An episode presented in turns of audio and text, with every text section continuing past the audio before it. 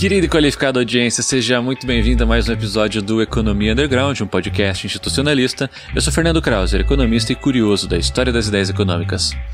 Eu sou Felipe Almeida, professor de economia da UFPR e a democracia nunca é algo pronto. A democracia é sempre algo que a nação deve estar fazendo. O que é necessário agora é uma coisa e apenas uma coisa que a democracia volte a ser democracia em ação, não democracia realizada e empilhada em bens e ouros. Archibald MacLeish no The American Case, 1941, página 28. Profundo, profundo. Nossa, não, eu aqui é Manuel Ramon, professor de economia da UFABC e depois dessa introdução apresentação e introdução de Felipe Almeida, nada nos resta a não ser encerrar o episódio, né? Muito obrigado, audiência. Obrigado, audiência. O que inspirou? O que inspirou essa abertura? v vamos profundo. O que inspirou isso?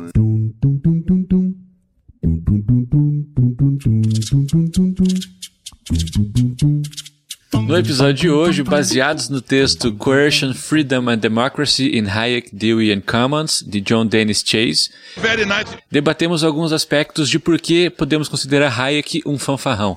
Não, brincadeira. Assim como o título nos antecipa, o texto tem o objetivo de examinar o conflito entre Hayek, Commons e Dewey a respeito das ideias de liberdade, coerção e democracia. Desde já comunicamos que esse episódio é a primeira parte dessa discussão.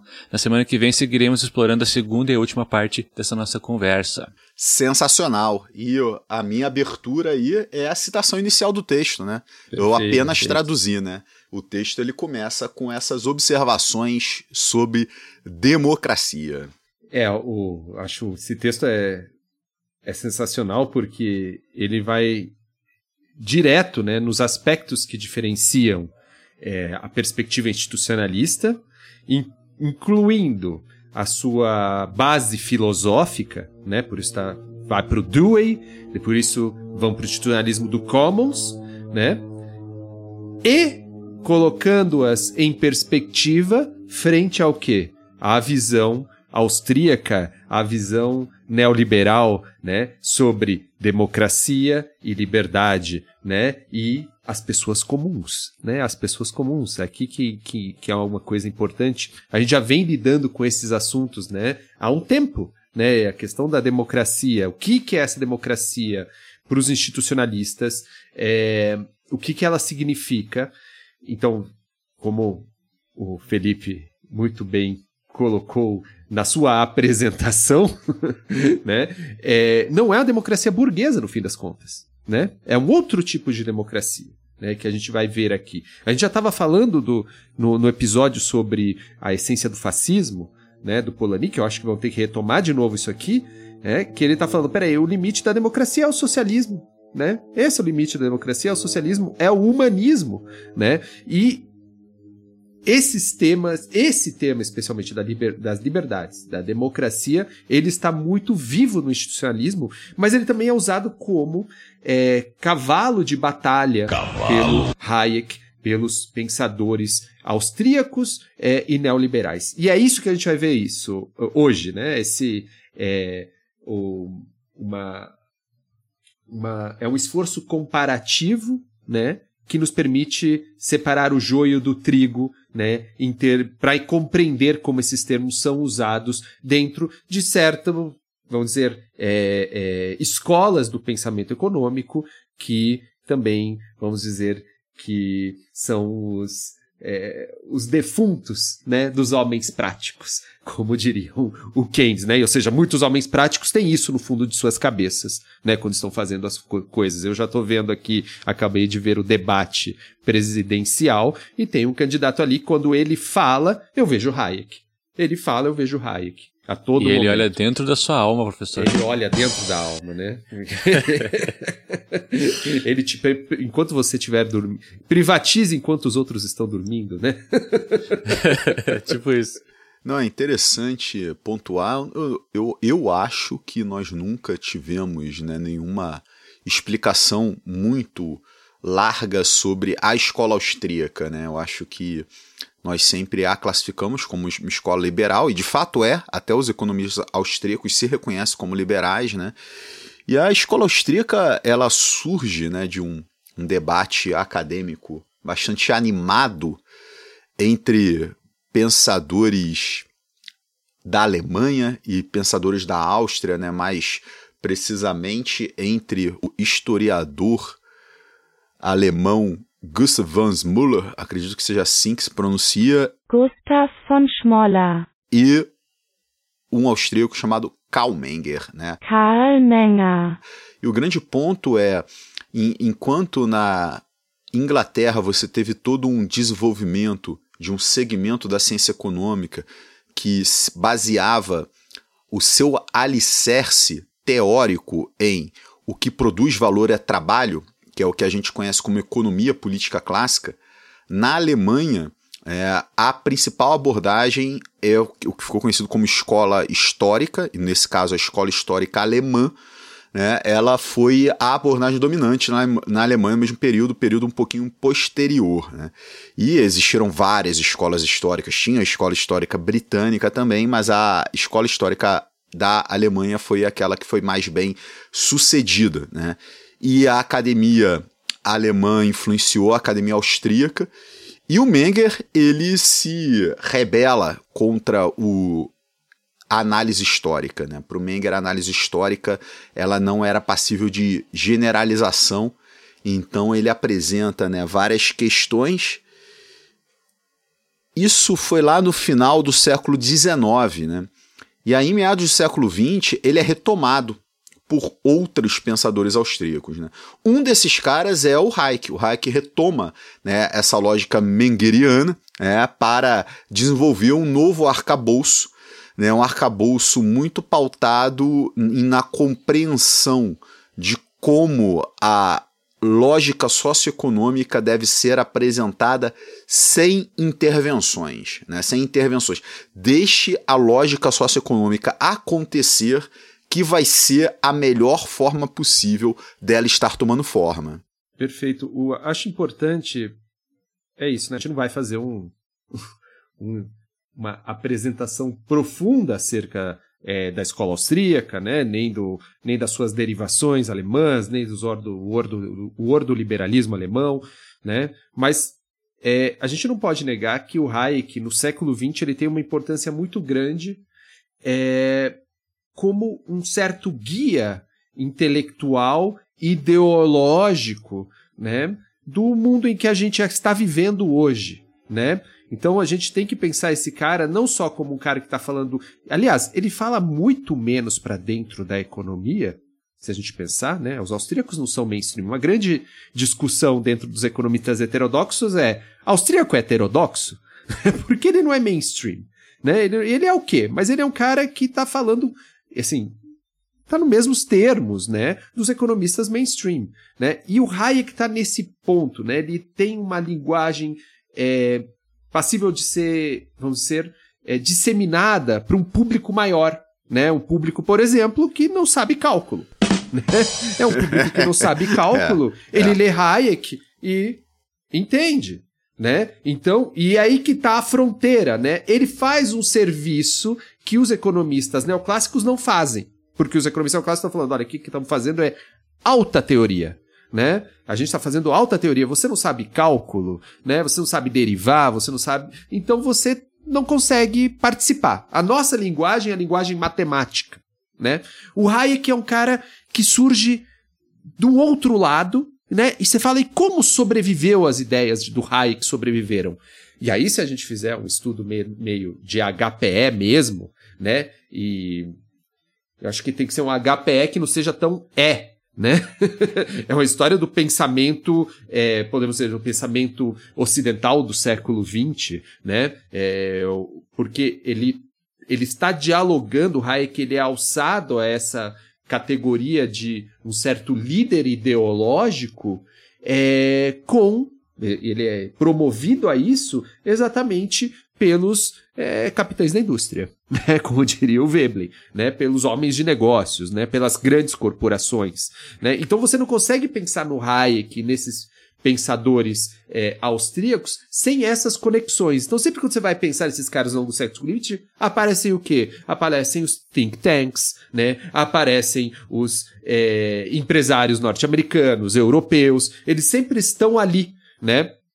As organizações internacionais. Né? Então, é, o Hayek ele convive nesse espaço né? Ele está nesse espaço. É, se você pegar o, o, o Mises e mesmo o Hayek, né? Esses caras, eles, é, os salários deles eram geralmente pagos por organizações, né? Eles não eram professores universitários que ganhavam é, o seu salário na universidade, né? Geralmente os ganhos desses caras, as rendas deles vinham dessas conexões que eles tinham, né? Então eram figuras de alguma certa maneira fabricadas, essa é a questão. Fabricadas. Eles correram por fora, né? Correram por fora do que é o mainstream e correram por fora porque, de alguma certa, de certa maneira, eles existiam um apoio institucional de outros jogadores, né? Que estavam pensando em termos ideológicos para muito além da economia, né? Para muito além da economia. Então hoje você vê moleque aí, né? É, com toda uma é, bandeira libertária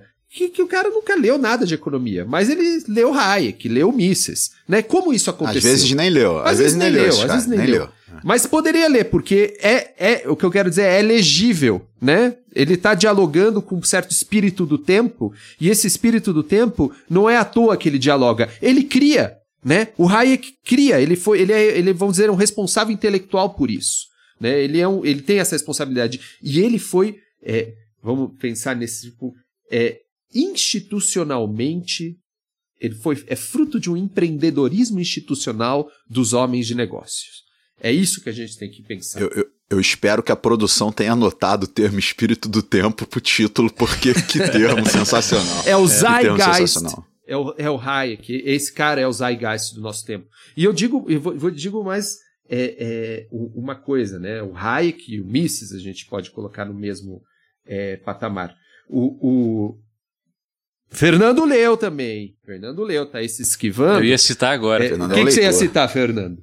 Nine Lives of Neoliberalism. Ah, e que você ia citar do Nine Lives of Neoliberalism, Fernando Eu ia falar que é, é, um dos melhores livros em termos de organização dessa, dessa apresentação que você estava fazendo, assim.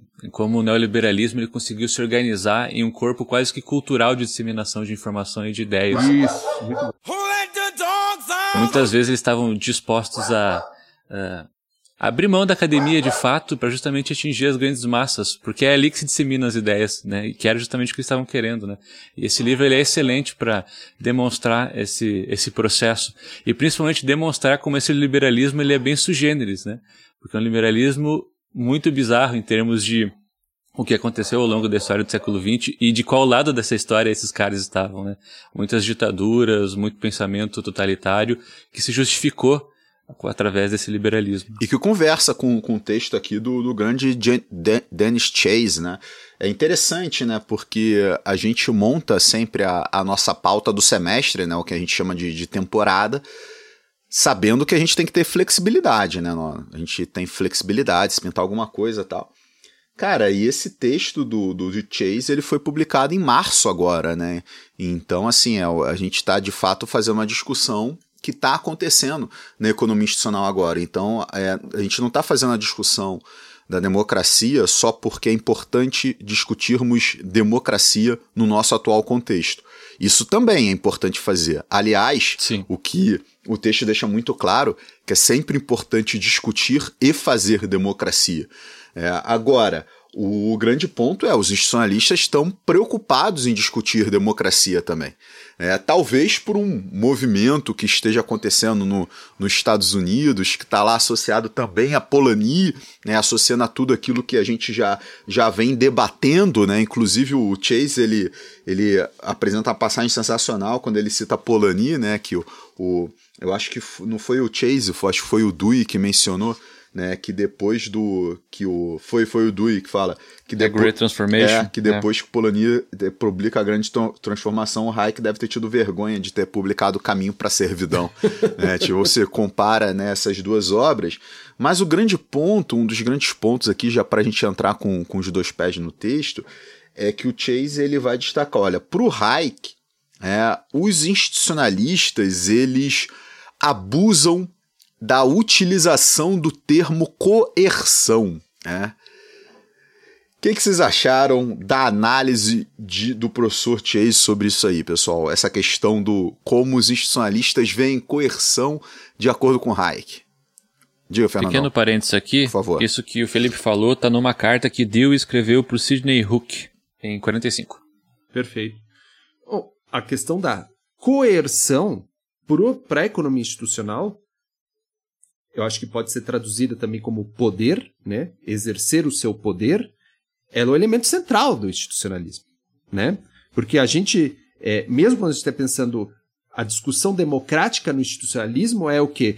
Que esse poder esteja na mão das pessoas comuns, certo? Que elas tenham poder de decisão sobre esse poder né? Então, a questão da coerção é muito curiosa, por quê? Porque o institucionalismo ele assume a coerção como parte da vida humana, certo? Então a gente tem diferentes tipos de coerção ao longo da história da humanidade, né? Formas de organização social que ela, essa coerção está instituída. A questão é como a coerção é instituída na nossa sociedade e como transformar isso para uma sociedade melhor certo? Então, há admissão disso. A grande questão crítica da coerção do, do Hayek, que eu acho que é a crítica, eu acho, ao institucionalismo do Hayek, é que ele cria um certo tipo de liberdade. Liberdade para o Hayek, ou liberdade para o austríaco, não é a liberdade do institucionalista né? Não é a liberdade. Então, quando ele diz, olha a liberdade aqui, o institucionalista não vê liberdade naquilo. Ele fala, atrás dessa sua liberdade tem uma coerção. Essa sua liberdade, a liberdade de mercado, há uma coerção no mercado, né? Há uma coerção. E isso é uma coisa muito importante, que eu acho que é, é, é a questão de fundo muito relevante da, da, da discussão, em que o texto não vai, porque o texto, na verdade, ele vai apresentando os autores, né? E botando, colocando em debate as ideias dos autores, mas quando a gente vai compreender a visão hayekiana sobre liberdade, e aí eu estou fazendo uma leitura Foucaultiana disso, ele está dizendo que o Hayek ele constrói uma ideia de liberdade, ele diz o que é liberdade, certo? E aí ele coloca, a partir disso, ele define o que é coerção. Então, obviamente, ele consegue fazer uma liberdade sem coerção, né? Porque ele recriou a liberdade, né? E ele recria essa liberdade na cabeça dele, como o institucionalista olha aquilo e fala: mito. Isso é mito. Isso não é liberdade. Não existe. Você recriou algo que está na cabeça de você certo? Então, eu traduzindo assim, vamos ser mais práticos assim para a discussão mesmo, é o quê? O, o Hayek entende que existe uma liberdade de mercado, a liberdade de você agir no mercado, de você, a partir do que você tem de conhecido, que são as suas vontades, aquilo que você produz, aquilo que você quer oferecer no mercado, você se lança ao desconhecido. Que é o quê? Você se lança ao sistema de preços para conhecer o preço no futuro, né? Então é isso, é uma é você sair do conhecido, se lançar ao desconhecido e depois absorver ganhos ou perdas a partir desse lançamento seu a esse desconhecido. Veja, esse é um movimento que para ele, para o Hayek, ele está dizendo, essa lógica de mercado, como ele é uma ordem espontânea, e ele vai falar de onde vem essa ordem espontânea, ele necessita da liberdade humana. Você não pode ser coagido a fazer outra coisa que não você agir de acordo com os sinais do mercado. Putz, puxa, fecha, é, o preço da, de algo que eu produzo aumentou. O que, que eu vou fazer? Vou produzir mais. Vou produzir mais. Mas eu não sei, depois que eu produzir mais, se aquilo vai. É, o preço vai se manter, ou se o preço vai cair. Isso eu só vou saber no segundo momento. Veja, então eu produzo a partir do conhecido, que é o sinal do preço, mas eu chego a um desconhecido. E esse desconhecido vai me dar um novo sinal. Então o que, que o Hayek está dizendo? Olha, isso é liberdade, né? Esse é um agente que tem liberdade. Liberdade de agir aonde? No mercado. Então esse cara não pode ser coagido, que é ser ele fazer algo que outro mande ele fazer. Por quê? Porque isso, de alguma maneira, é, cerceia, cerceia a capacidade dele agir no mercado, que é essa liberdade, verdadeira liberdade. Só que aí vem a questão que o texto coloca, né? E se esse cara for. Deu errado? Deu errado, né? E ele ficar, virar um, um miserável. Deu errado. Ele agiu errado a partir dos sinais do mercado e ele virou miserável. E o Hegel falar: dane-se, tem gente que deixou de ser miserável, esse é, virou miserável, mas isso não é mais nada do que as consequências de nós agirmos a partir desse mecanismo impessoal que é o sistema de preços, que é um mecanismo de sinalização, né? Um sistema de sinalização. E é necessário, é necessária essa diferença sociais, é necessário que todos tenham diferentes resultados. Se justifica você justifica isso em função, ou as diferenças sociais, a pobreza, a riqueza, né, é, a desigualdade, em função do quê? Temos um mecanismo, um sistema de preços que funciona e gera isso, mas ele é a melhor coisa que nós temos. E a liberdade, né, desse cara pobre? Isso não é, não está afetando. O cara é um miserável, mas ele tem liberdade.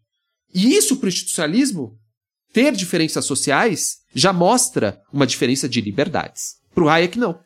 E para o institucionalismo, sim. E você tocou num ponto fundamental. O Hayek só consegue chegar nesse, nessa noção de liberdade diferente dos institucionalistas porque ele parte de um conceito de instituição que é muito diferente dos institucionalistas, que é o tal da ordem espontânea. Né? Que ele fala: olha, o, você tem que deixar os seres humanos interagirem espontaneamente, instituições vão emergir. Cara, se a gente pegar o ser humano e aplicar espontaneidade, a humanidade não teria sobrevivido muito tempo. É, a gente chega a essa conclusão com muita facilidade. Nós somos né, animais muito frágeis. Né? A gente tomou um determinado rumo de ação justamente por causa da coerção que o ambiente aplicava na gente, né? Então a coerção ela está presente, né, desde as nossas primeiras instituições. Por que, que as nossas sociedades elas não começaram a se organizar da forma como elas se organizaram? Porque a gente precisava ficar junto por causa da nossa fragilidade. Né? Tipo, a gente precisava é, é, unir forças e a gente precisou manipular um ambiente para sobreviver no ambiente. Mas o Hayek ele fala: não, olha só, surgem ordens espontâneas do bom convívio dos seres humanos. Nota, é uma noção de desenvolvimento da sociedade que ela é muito otimista em relação a como que o ser humano vai interagir entre si e com o ambiente. Como se o ser humano por si só interagindo com os demais fosse gerar né, o melhor resultado possível. E o Hayek ele parte dessa perspectiva de, olha, se você tem né, um caminho que foi preservado ao longo do tempo, isso vai representar o resultado da ação humana. Isso é o design humano que deve ser preservado. Ou seja, se algo sobreviveu muito tempo no tempo, é uma grande instituição e deve ser preservado. Cara, não há um raciocínio mais conservador do que esse. Isso é conservadorismo, né? Isso, Isso é, é conservadorismo. Os... Isso é conservadorismo. E, e, e, é muito interessante porque pro institucionalismo, aí pensando no Veblen, aí sempre tem essa discussão, né, nos economistas institucionais, né, a, a instituição sempre é, é, um traço arcaico, né? A gente está trazendo instituições do passado, as instituições são conservadoras por si né? Então sempre tem essa questão da inércia institucional, a dificuldade de mudar as nossas instituições, porque o institucionalista geralmente pensa as instituições como deletérias. Nós queremos um mundo melhor, né? Nosso mundo tá mal porque tem instituições ruins né, é, perniciosas, né, instituições que de é, comparação odiosa, né, instituições disso, emulação é, de todo tipo, é, que prejudica, nos prejudica como comunidade. Então o institucionalista olha para as instituições sempre com um, um ranço, né? Tipo, esse negócio é ruim, mas difícil de mudar, hein? Porque tá dentro da cabeça das pessoas. O Hayek, ele faz exatamente o contrário. Essas instituições se justificam por si mesmas. Se elas estão existindo, então que elas são boas né? Tem até uma questão meio religiosa ali, né? Crescei-vos e multiplicai-vos. É crescei-vos é e é isso. Por que, que, elas são boas? É uma crença 100% metafísica. 100%. 100%. 100%. 100%. 100%, e, e, eu acho muito engraçado porque o Hayek sempre ele coloca, dá, é, coloca em primeira mão o, o, Smith, né? Em detrimento do, do, do, do, do Darwin. Né? Quando ele vai pensar nessa questão de ordem espontânea, e, e, essa questão evolutiva, né? Que ele vai falar, pô, seleção é, cultural, ele coloca isso em alguns textos, né? O processo de seleção cultural. Mas por quê? Porque é, é, o Darwin, o Charles Darwin, é, se você é um darwiniano de verdade, você precisa de uma explicação histórica para as coisas. Então veja um paleontólogo. Um paleontólogo dá explicações uhum. históricas acerca da emergência de certas estruturas, de certos seres vivos, da transformação de seres vivos. Ele, dá, ele tanto dá explicações históricas que ele precisa gerar provas. Né? Então ele pega provas é, é, fósseis, né? registros fósseis, para gerar, para mostrar a história ali. Né? Como um economista de HPE que vai no arquivo e pega lá um registro fóssil, que é um arquivo, um documento, uma carta, e fala, tá aqui, ó, e reconstrói a história de algum momento ou de algum economista, é como um paleontólogo também. O Sabe qual é a diferença? O Hayek não faz isso. Esse é o ponto. O Hayek não faz isso. Ele tem toda uma argumentação que, quando ele vai para a história, ele. Ah, não, desculpa, deixa para amanhã. Né? Ele faz isso, né? Mas sabe qual, é a diferença, Felipe? Do, do HPzista paleontólogo, uhum. quando o paleontólogo acha um osso, esse osso raramente se desfaz na mão do paleontólogo. Quando o HPzista vai pegar uma carta, às vezes a carta está se desfazendo na mão.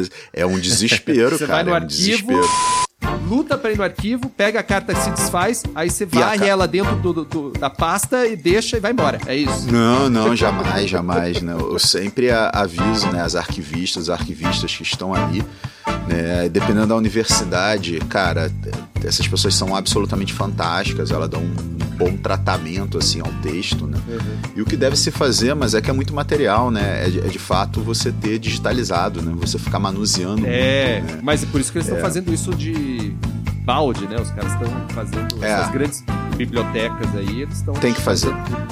Tem que vai, fazer, senão quando, gente... quando vai no, no, arquivo assim, né, com coisa velha, você tem que ir com a camiseta escrito não fui eu, já estava assim. é, mas é. Estão fazendo isso, mas é um, é um trabalho hercúleo, né, cara? Tem, tem lugares que, putz, o, o, o, acervo é absurdo, né? E isso começa pelos grandes nomes, né, cara? Então, se você quer explorar quem ainda não foi explorado, cara, às vezes é desesperador ver a coisa acabando ali na, na sua frente, né? E no futuro vão ficar xeretando no zap de vocês? Vai ser o zap, vai ser o zap. Tá tudo na nuvem, tá tudo na nuvem. O pessoal vai fazer o zap, já é digital, dá pra fazer busca por palavra-chave e tal. Vai ser fantástico, vai ser fantástico. Vou deixar aqui meu Meme, registro. nudes e economia. Nossa. Eu vou deixar aqui que o meu registro aqui. Ó, pode publicar tudo, tudo que eu falei no zap. Tudo, assim, um xingamento, tudo, tudo. Pode publicar, galera. Fica super à vontade. Te garanto que vai ser muito divertido, né? Tudo vai. divertido. Agora vai voltando. sucesso de citação. Vai ser sucesso, vai ser sucesso. Voltando à vaga fria aí, é, o Hayek falava de coerção, né? Ele falava de dois tipos de coerção. Do governo e dos sindicatos, né? Esse, esse, esse sindicato! Tipo de, esse tipo de coerção né, o Hayek trabalhava bastante, né? É, é, é, essa, é esse que não pode. Essa organização popular não pode. Eu, e voltando, né, eu acho muito, muito, muito curioso, né? Porque, então, peraí, o Hayek vai dizer, tem essa questão, essa emergência dessa ordem espontânea, temos que conservar essa, essa ordem espontânea, que é o sistema de preços, né? Temos que fazer de tudo para conservar isso, porque é fruto não do desenho humano, mas desse processo evolutivo.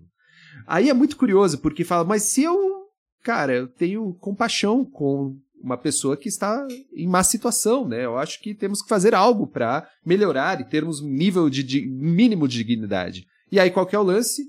Não, mas isso é, sabe por que você sente isso?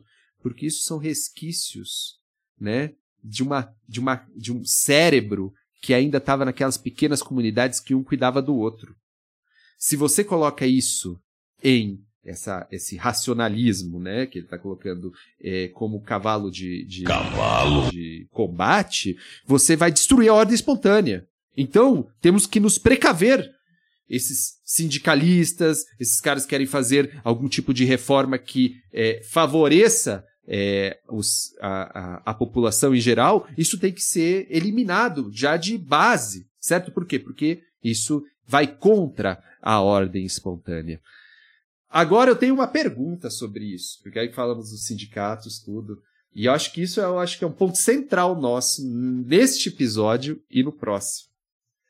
Que é, Vamos ver, vamos ver. que é temos que utilizar para pensar essas diferenças entre o liberdade, democracia no Hayek e nos autores institucionalistas a ideia de dupla verdade. Por quê? Porque o que o Hayek está dizendo é muito curioso.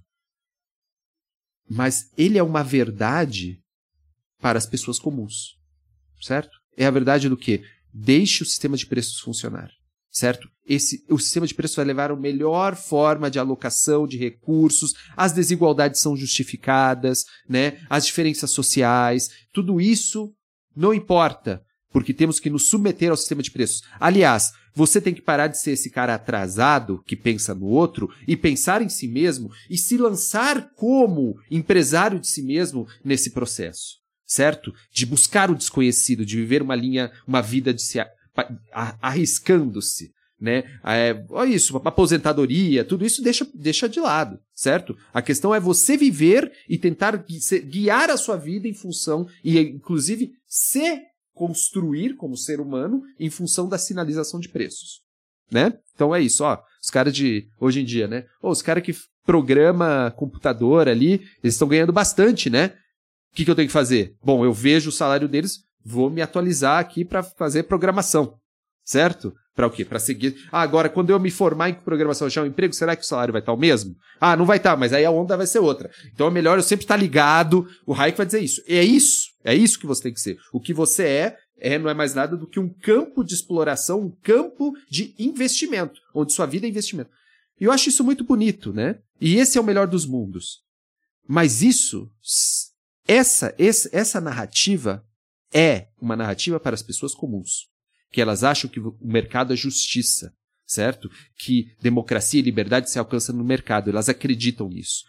Mas, e aí vem a dupla verdade. Isso é uma ótima ferramenta de dominação daqueles que controlam o mercado, que controlam uma sociedade projetada, certo? Em termos privados, certo? Então, é o grande capitalista, são as grandes corporações, são os grandes banqueiros, né? Esses caras que controlam a sua vida, mas eles não querem que você pense, cara, eles não querem que você pense em termos do Galbraith. Eles não querem falar, por isso aqui é projeto, é projeto privado, né? Eu sou criado desde sempre a é, agir de acordo com os interesses de uma empresa que está determinando a minha vida do início ao fim, né? A maneira como me relaciono em família, o que eu estudo, né? É determinado por isso. Os meus anseios é, são determinados pelas grandes corporações, que é a, vis a visão institucionalista, né? Então, o Hayek, a gente tem que pensar em duplo, dupla verdade, porque ele cria uma verdade para o público, mas quando você vai ver quem ele representa, quem financia o Hayek, né? E quem fi- financia esses austríacos, são as grandes corporações que não estão submetidas a, apara- à neutralidade do mercado.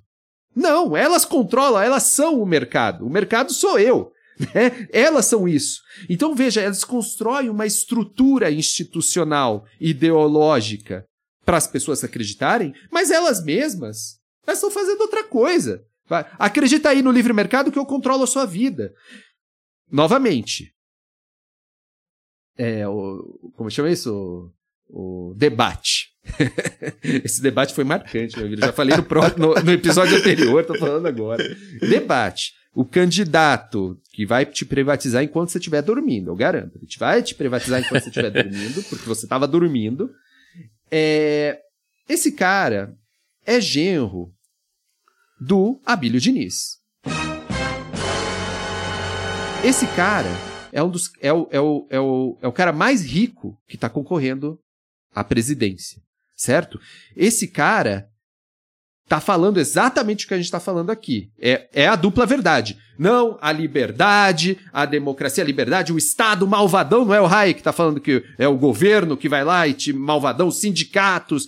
É, você tem que ser livre, né? E isso vai ser o melhor dos mundos, né? Liberdade para o empresário, liberdade para o trabalhador. O cara se vende como trabalhador, né? Por quê? Porque os impostos, certo? Então, O que, que está acontecendo? Esse cara, ele tá na dupla verdade. Por quê? Porque ele está falando algo que é muito parecido com o Hayek, por, por isso o Hayek é essa parte da dupla verdade, mas ele não, não se submete àquilo que ele está falando. Porque aquilo que ele está falando não existe.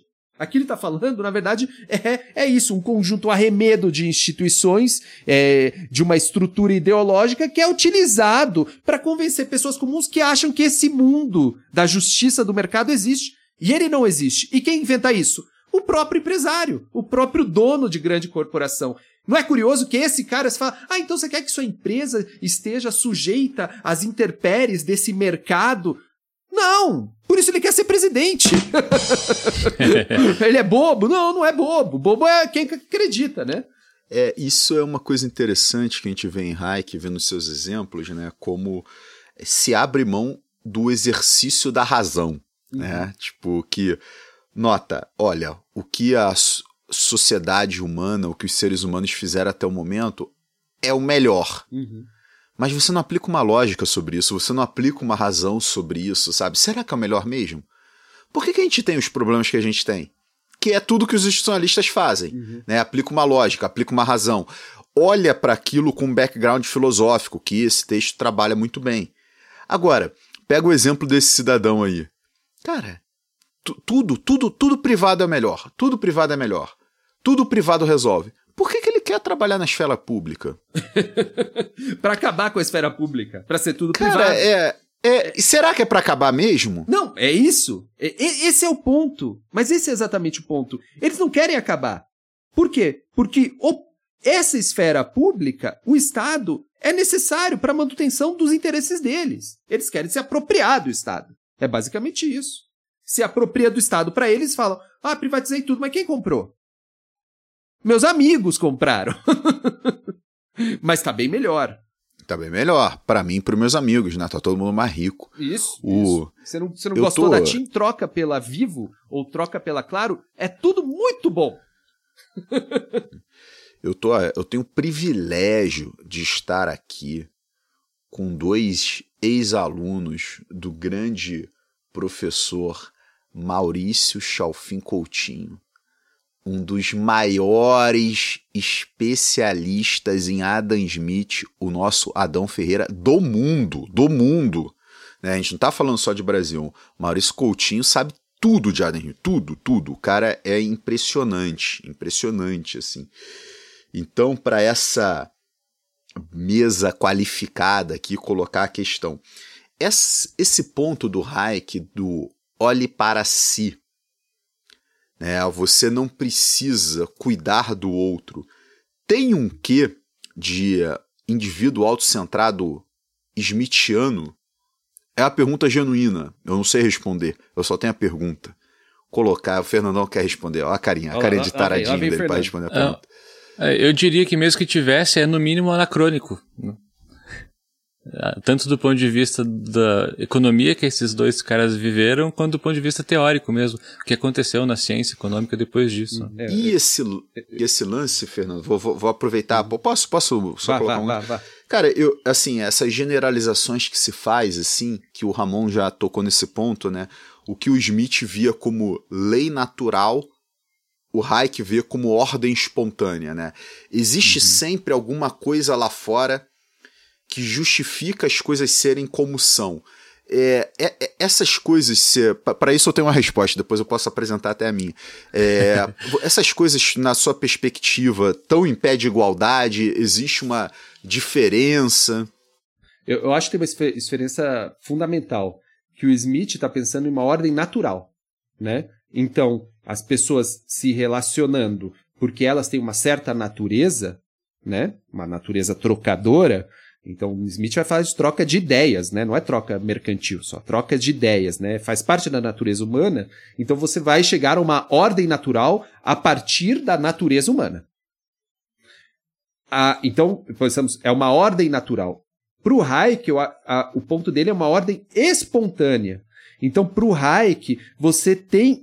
Ele, o argumento dele é que existiu um processo é, de evolução cultural que foi selecionando as melhores instituições que permitiam que os seres humanos intercambiassem e procriassem, né? E conseguissem estabelecer conexões cada vez é, com, é, é, impessoais, mais impessoais entre si, e isso ajudou a expandir né, a população mundial. Então veja, é uma ordem espontânea, mas não é uma ordem natural. Não é da natureza humana do Hayek. Ma, Tem uma questão mas cultural perceba, do Hayek. Mas perceba que isso diz muito sobre a percepção dele desse processo uhum. evolucionário, né? É um processo evolucionário gente... teleológico. Melhorativo. Melhorativo, é, né? Melhorativo. Então, é, é muito interessante quando se faz essa conexão Hayek, ou essa visão, Hayek e Spencer. Hayek uhum. e esses evolu evolucionistas né, que pensavam em evolução em termos melhorativos, né? Então, para o Hayek chegar hoje e fala, hum, é o melhor dos mundos.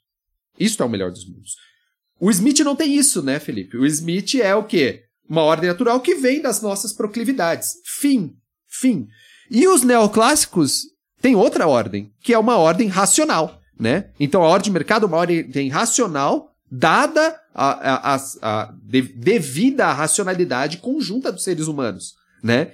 que é outra coisa, né? Então eu acho que temos três tipos de ordens distintas. E o Hayek eu acho que se distingue muito do Smith, porque ele coloca a história, então é histórica a ordem do Hayek, a do Smith não, só que é um histórico mal feito, né? É um histórico uhum. tosco.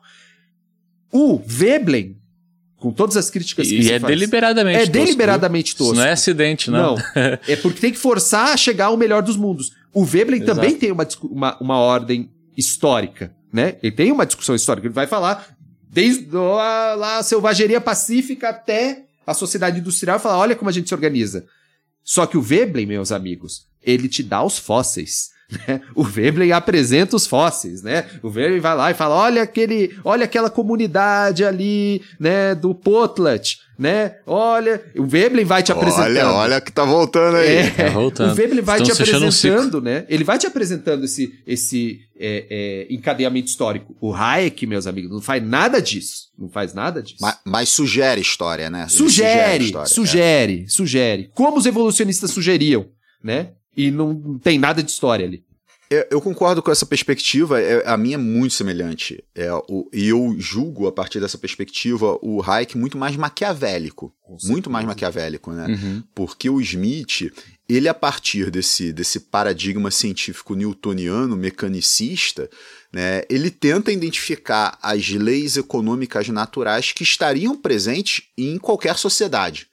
Era o paradigma científico da época, ele tenta encontrar isso o Hayek ele vai justificar a lógica da sociedade com aquilo que se encontra na sociedade corrente, destacando que aquele procedimento reflete a evolução da sociedade e aquele é o melhor estágio no qual se poderia chegar. Perfeito. Né? Uhum. Então, assim, é, é, é, é muito maquiavélico. É você virar e falar: não, as coisas devem ser desse, desse jeito. Por quê? Porque são assim que as coisas são. É, é isso que ele faz na teoria dele, né? Perfeito. Então é uhum. é, um, é uma questão de, puta, um conformismo pro cara que tá fudido muito grande, né? Mas muito grande, assim, sabe? Tipo, é, é assim, a vida é assim. Paciência. Isso. E aí a gente vai para a questão da liberdade, né? Ou da democracia para esse cara, porque para ele democracia não é o quê? Não é mais nada do que uma uma é, ela é construída para manter a ordem espontânea. Né? O objetivo da democracia é manter a ordem espontânea. E somente isso. Né? Então veja. É... A democracia está sujeita ao mercado. Exatamente. E, e não só isso. E não só isso. É o mercado que gera o político. Né? É o mercado que gera a democracia. Ela não veio antes. Né? Então, se há alguma coisa que tem que ser defendida, é o mercado. Porque dele vem a democracia. E, e aí vem a questão fundamental que eu acho que é, é o texto, e acho que isso é, é muito importante para a gente, é o que a gente já falou quando estava falando do, do, do Polanyi. O Polanyi, em 1931, já dizia, olha, é, é, existe uma preocupação né, é, desses economistas é, austríacos, neoliberais, como Hayek, como Mises, com a democracia popular, certo? com as pessoas decidindo o seu futuro. E essa é a maior preocupação desses caras. Então, é, não é à toa lá que já falamos disso, né? Ó, que o Polanyi falava, né? Que os economistas da escola de Mises para quais o fascismo era tolerado como salvaguarda da economia liberal, né? Se admite o fascismo.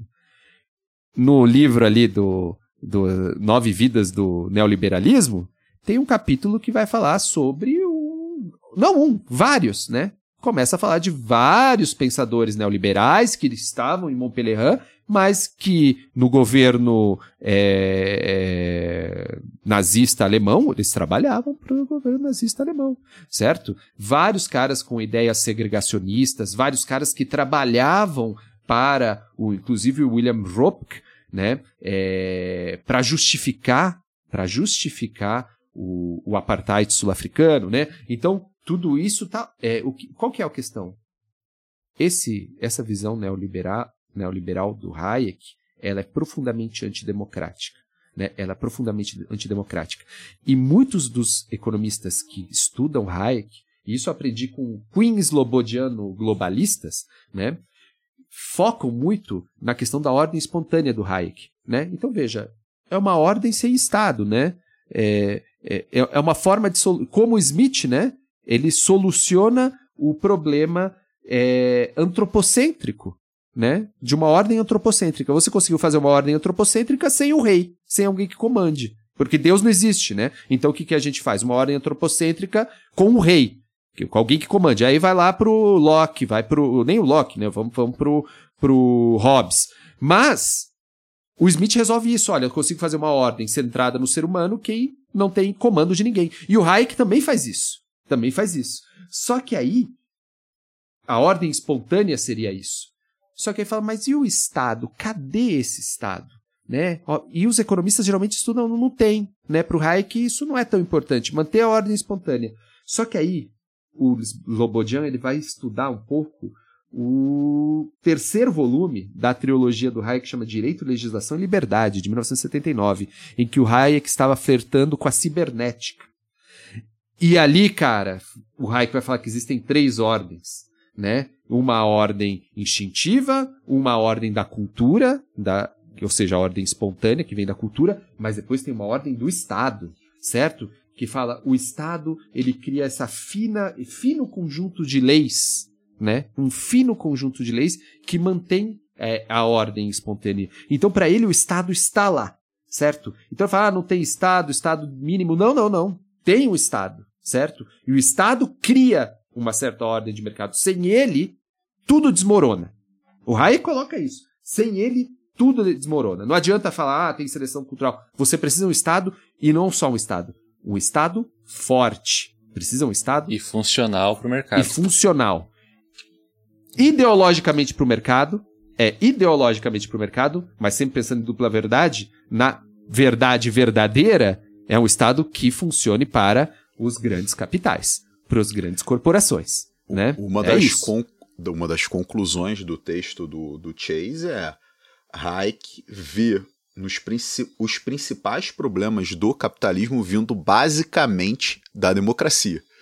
Né? Todo o problema que ele vê do capitalismo é um problema que, que advém da democracia. Né? Não é à toa que era brother do Pinochet. Né? Era brother do Pinochet, mas veja isso, né? E os economistas heterodoxos, os pessoas progressistas, eles vão dizer: olha, o Pinochet foi lá e implantou uma ordem liberal com o apoio do Hayek, intelectual do Hayek, do Friedman, tatatã. Você acha que um golpe financiado pelos Estados Unidos, como está comprovado, vai chegar num país e vai fazer uma ordem liberal ou neoliberal? Não vai, cara.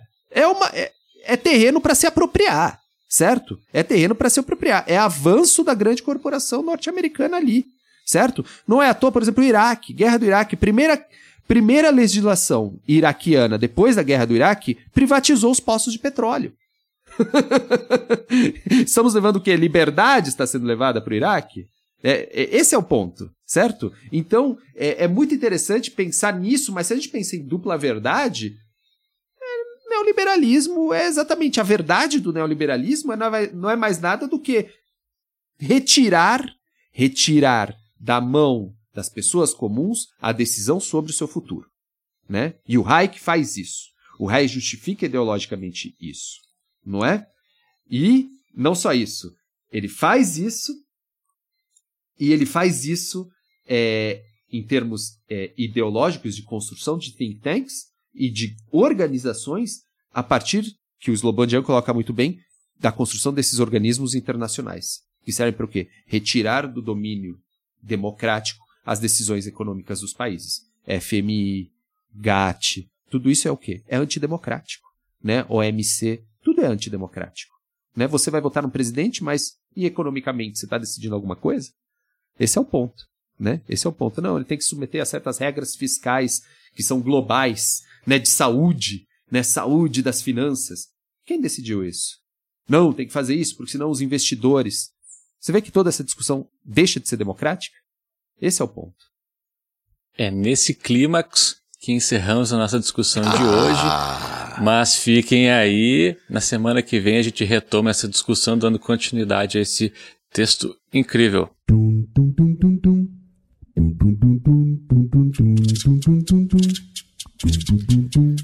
Gostaria de lembrar a nossa audiência que estamos nas redes sociais. Não temos mais o Facebook, lembrando a todos. Temos agora o Instagram, arroba Economia Underground. E também temos o Twitter, arroba Eco Underground. o que a gente usa temos mais é o Instagram, pessoal. né? O que a gente usa mais é o Instagram. É, o Instagram né? que as pessoas... É, o carro-chefe é o Instagram. É, é. Às vezes eu esqueço de botar as coisas tem um no acesso Twitter. melhor. ninguém, ó, ninguém aqui tava apontando pra ninguém, o senhor que levantou é, olha, a mão. eu não ia falar nada. Mas... Mano, eu esqueci duas vezes na vida.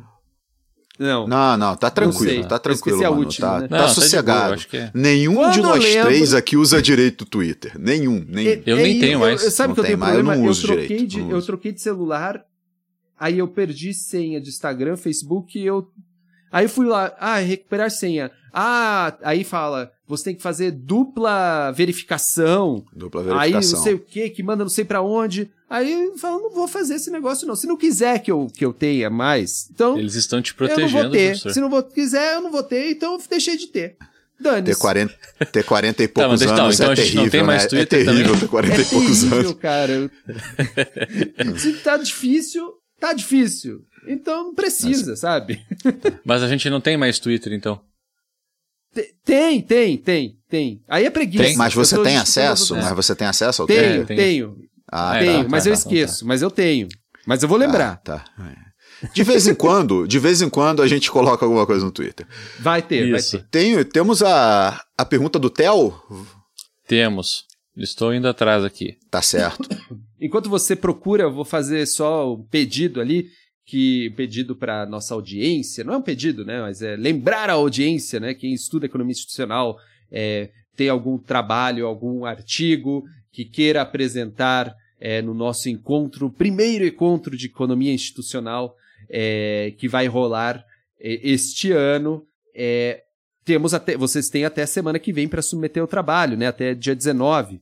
Então, isso, isso. entrem no nosso site que é o enst e-I-N-S-T. Que mais que é, Felipe? Felipe tá olhando Porra, ali, ó. Tu, tu come... Não, eu tava olhando o Instagram, cara. Não, deles. então eu vou ver aqui, ó. O nosso Instagram, calma aí. Peraí, que eu já tô. Eu, eu sou. Saco todo mundo com isso aqui. Uh... Eu, eu mando qualquer mensagem pra, pra qualquer um e falo, você mandou alguma coisa pro Enst? É. Ah, tá bom. É isso aqui, pessoal. Tá www. tudo errado. nada a ver. Even, even, tipo de evento, só que sem o TO, então even3.com.br barra ENST, E-I-N-S-T 2022. Tem tudo lá. Tem a página do Instagram também, né? Tem. Tem a página que do, eu não tenho Instagram, Instagram não sei. É Pode ser mais fácil procurar Ence lá. é encontro de economia institucional, né? Por isso, isso né? É, é melhor, é encontro de economia institucional original. Original. Original. Claro. É, então a gente vai, vai, fazer o seguinte, quando a gente a gente divulgou isso, né? A gente está é, na, na, nossa página lá. É, eu acho que a gente divulgou como, como foto. Deixa eu dar uma olhada aqui. A gente não divulgou como foto, não. Mas aí vamos fazer o seguinte: a gente vai divulgar como foto lá no, no Instagram. A gente fez foi stories. A gente divulga como foto no Instagram. Quem quiser dar uma olhada no evento, né? Tá a foto divulgada lá. Feito. E o Theo? Feito. Pessoal, posso ler a dúvida do Theo? Leia a dúvida lá. do Theo. Theo Exposito mandou uma mensagem para nós aqui. Olá, boa noite. Em alguns episódios vocês abrem espaço para dúvidas da audiência, então tomei liberdade para fazer o seguinte questionamento.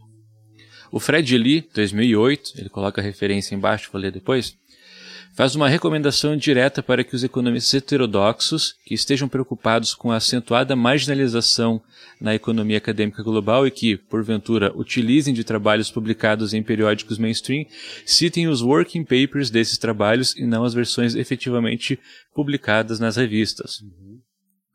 A justificativa apresentada é não fortalecer a posição de dominância institucional desses periódicos mainstream. A pergunta é: Vale tudo? Qual a leitura institucional da recomendação do Lee? É uma prática ética para se adotar? Enfim, em um empolgado espectador. Tá, tá. Aí ele manda abraço e. Pô, que isso, a referência tu, dele. Tu resumiu o cara é... com blá blá blá blá. a, a, a, referência dele é o Fred Lee 2008, A Case for Ranking Introduced Journals and Departments. Eu apoio. Eu não, eu não. Eu sou eu contrário. Apoio, eu apoio. Eu sou Totalmente. contrário. Por que é contrário, tio? Vamos discutir, então, vamos debater. Eu sou contrário porque, não, eu acho que assim, se você vai você vai criticar, por exemplo, quando um, um heterodoxo critica uma vertente ortodoxa, né? Ele tem que apresentar a fonte desse trabalho, né? tem Uhum. que apresentar aonde esse trabalho está sendo debatido. Ele tem que citar o texto ortodoxo. Eu acho que aí não, Não, não mas tem ele jeito. tá falando, tem que citar, mas tá falando, não é pra citar o journal. é- não, mas é, é onde foi vinculado. É onde foi vinculado. Não, O mas working ele tem working ele- paper. Não, o working paper ele sofre alterações e tudo. Né? Ah, não, óbvio. vinculado. Não, O que óbvio, eu se tiver acho alterações, melhor o- tem que usar o journal. Mas É. se não tiver alterações, Não, mas eu acho que tem que continuar citando o Jordan, foi o que deu grande circulação ao texto, assim, sabe? O, o que eu acho, o ponto do Fred, ele, ele é muito claro aí na minha perspectiva, que é, é melhorar é, a gente, por fazer debate que critica né, o mainstream, a gente cita o mainstream, isso melhora os índices de citação do mainstream. Mas eu acho que isso é inevitável, eu acho que isso, isso tem que acontecer. Né, o que, ah, mas a gente não melhora os nossos próprios ín- índices de, de citação. É, isso não melhora. Para melhorar os nossos índices de citação, a gente tem que nos citar. Né? É isso que tem que acontecer. Né? Então, é, agora, inevitavelmente, quando a gente vai lidar com o Manson, a gente tem que citar o Manson. Eu acho que isso tem que acontecer. Eu acho que foi um pouco de exagero do Fred, e eu falo isso com todo o meu amor e saudade pelo Fred Lee, porque eu adorava o Fred. A figura única foi uma grande perda, né? Mas eu acho que tem, tem exagero nessa perspectiva do Fred aí. Ah, eu, eu, eu gosto, eu apoio a perspectiva, porque é, é meio guerra, cara. É meio guerra. É, se o negócio está no, no working paper, é a mesma coisa que está no, no- no- no artigo, então beleza, pode botar o working paper. Se tem, tem alterações, então aí beleza, usa o artigo. Mas é, eu, eu entendo essa posição, eu apoiaria essa posição. É, eu acho que a gente tem que se mover institucionalmente. Eu acho que isso é meio guerrilha, né? isso é meio guerrilha, mas eu acho que a gente tem que construir formas é, é, novas para fazer com que os journals heterodoxos ganhem um espaço. Né? Eu não sei muito bem quais são essas, né? Então parece muito o Fred está fazendo esse quase um brainstorm. Ah, vamos.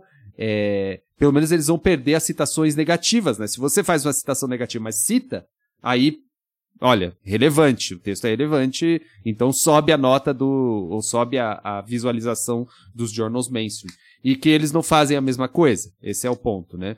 Agora, é, eu acho que tem, tem essas, é, é, eu acho que tem que pensar uma forma, né? É, ou, ou seja, publicar mais, né? Publicar mais nos nossos journals, né? Publicar mais com pessoas de outros países, né? Fazer as coisas circularem mais, pensar em organizações que congreguem mais pessoas, né? Nós temos uma natureza pluralista. A heterodoxia tem uma natureza pluralista, então temos que nos aproveitar disso. Então, eu apoio, mas acho que isso não vai ser nem fazer cosquinha, certo? Mas é isso, nós temos que nos citar e nós temos que pensar mais juntos, né? A heterodoxia também chega num ponto que ela começa a, é, é, sabe, cada um querer ser o representante da heterodoxia. Ah, aí- tem, tem. É, vamos, vamos, vamos batizar isso. Isso vai ser o rodiccionanismo aqui no, no, no podcast. Não, mas eu acho um que o isso. está fazendo outra questão, né? Porque eu acho que o adicionanismo está dizendo, não, não, o que a gente tem que fazer é publicar no mainstream.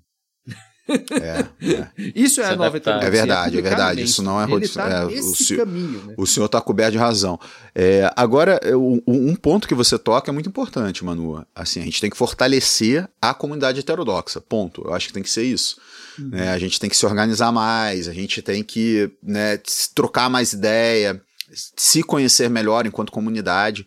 É isso com toda certeza. E volto ao início da sua fala, né, pós-episódio.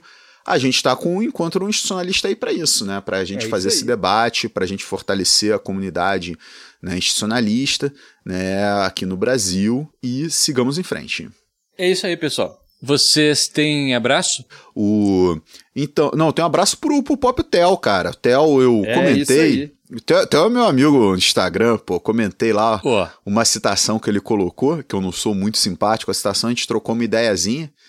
E hum, foi um- uma ideiazinha muito, muito interessante se trocar para mim, que já, já tô nessa fase do pessoal do que tem essa terrível idade de 40 e poucos, que não consegue usar rede social aí. Ela é muito legal trocar ideia com o pessoal que, que tá chegando aí na academia e tal. Então eu queria mandar um abraço para Teodoro Exposito. Eu reforço esse abraço. E vou fazer uma dica também, pessoal. É um álbum chamado Dissect, da banda Raiva Blaze, para fortalecer aqui a nossa cena underground de Juí também, né? Olha só que Heterodoxia inesperado. tá pra além da economia. vou anotar. Raiva. Blaze. Raiva. Raiva Blaze, álbum Dissect, álbum de lançamento da banda. Você toca? Com eles não? Nem participação especial? Não, não, eu só, eu só vou beber no show Ah, mesmo. então tá, tá bem. Se tu quer, As minhas formas de, se de você quiser ver o é- é Fernando e- totalmente e bêbado, é só chegar lá no, no show do Raiva de Sect que tá tudo resolvido. O Fernando manda uns, Raiva uns Blaze. vídeos Raiva Blaze. Dissect. De Sect manda, é aqueles vídeos que você mandou, ele manda uns vídeos que não dá pra entender nada. Não dá pra entender ele nada, tá não dá pra entender nada. E aí se É deduz. mentira deles, se pessoal. eu deduz que o Fernando tá isso. bêbado. Eu não faço isso. É tipo, Tô aqui. sábado, fim de semana 3 em horas da manhã, chegou o vídeo É. do Fernando. Aí já sabe o que, que é. É isso aí. Você tá em família, né? Tudo um ambiente. Estão, é, estão me puro, difamando. Né? O cara tá na igreja, aí vem o vídeo do Fernando. É verdade. É isso? É isso, pessoal. É isso. Então tá. Maravilha, pessoal. Até semana que vem. Grande abraço. Até. Tchau, tchau. Este episódio conta com trechos de Who Let the Dogs Out, de Barra Man, Eye of the Tiger, Survival e também conta com inserções de Joel Santana falando inglês.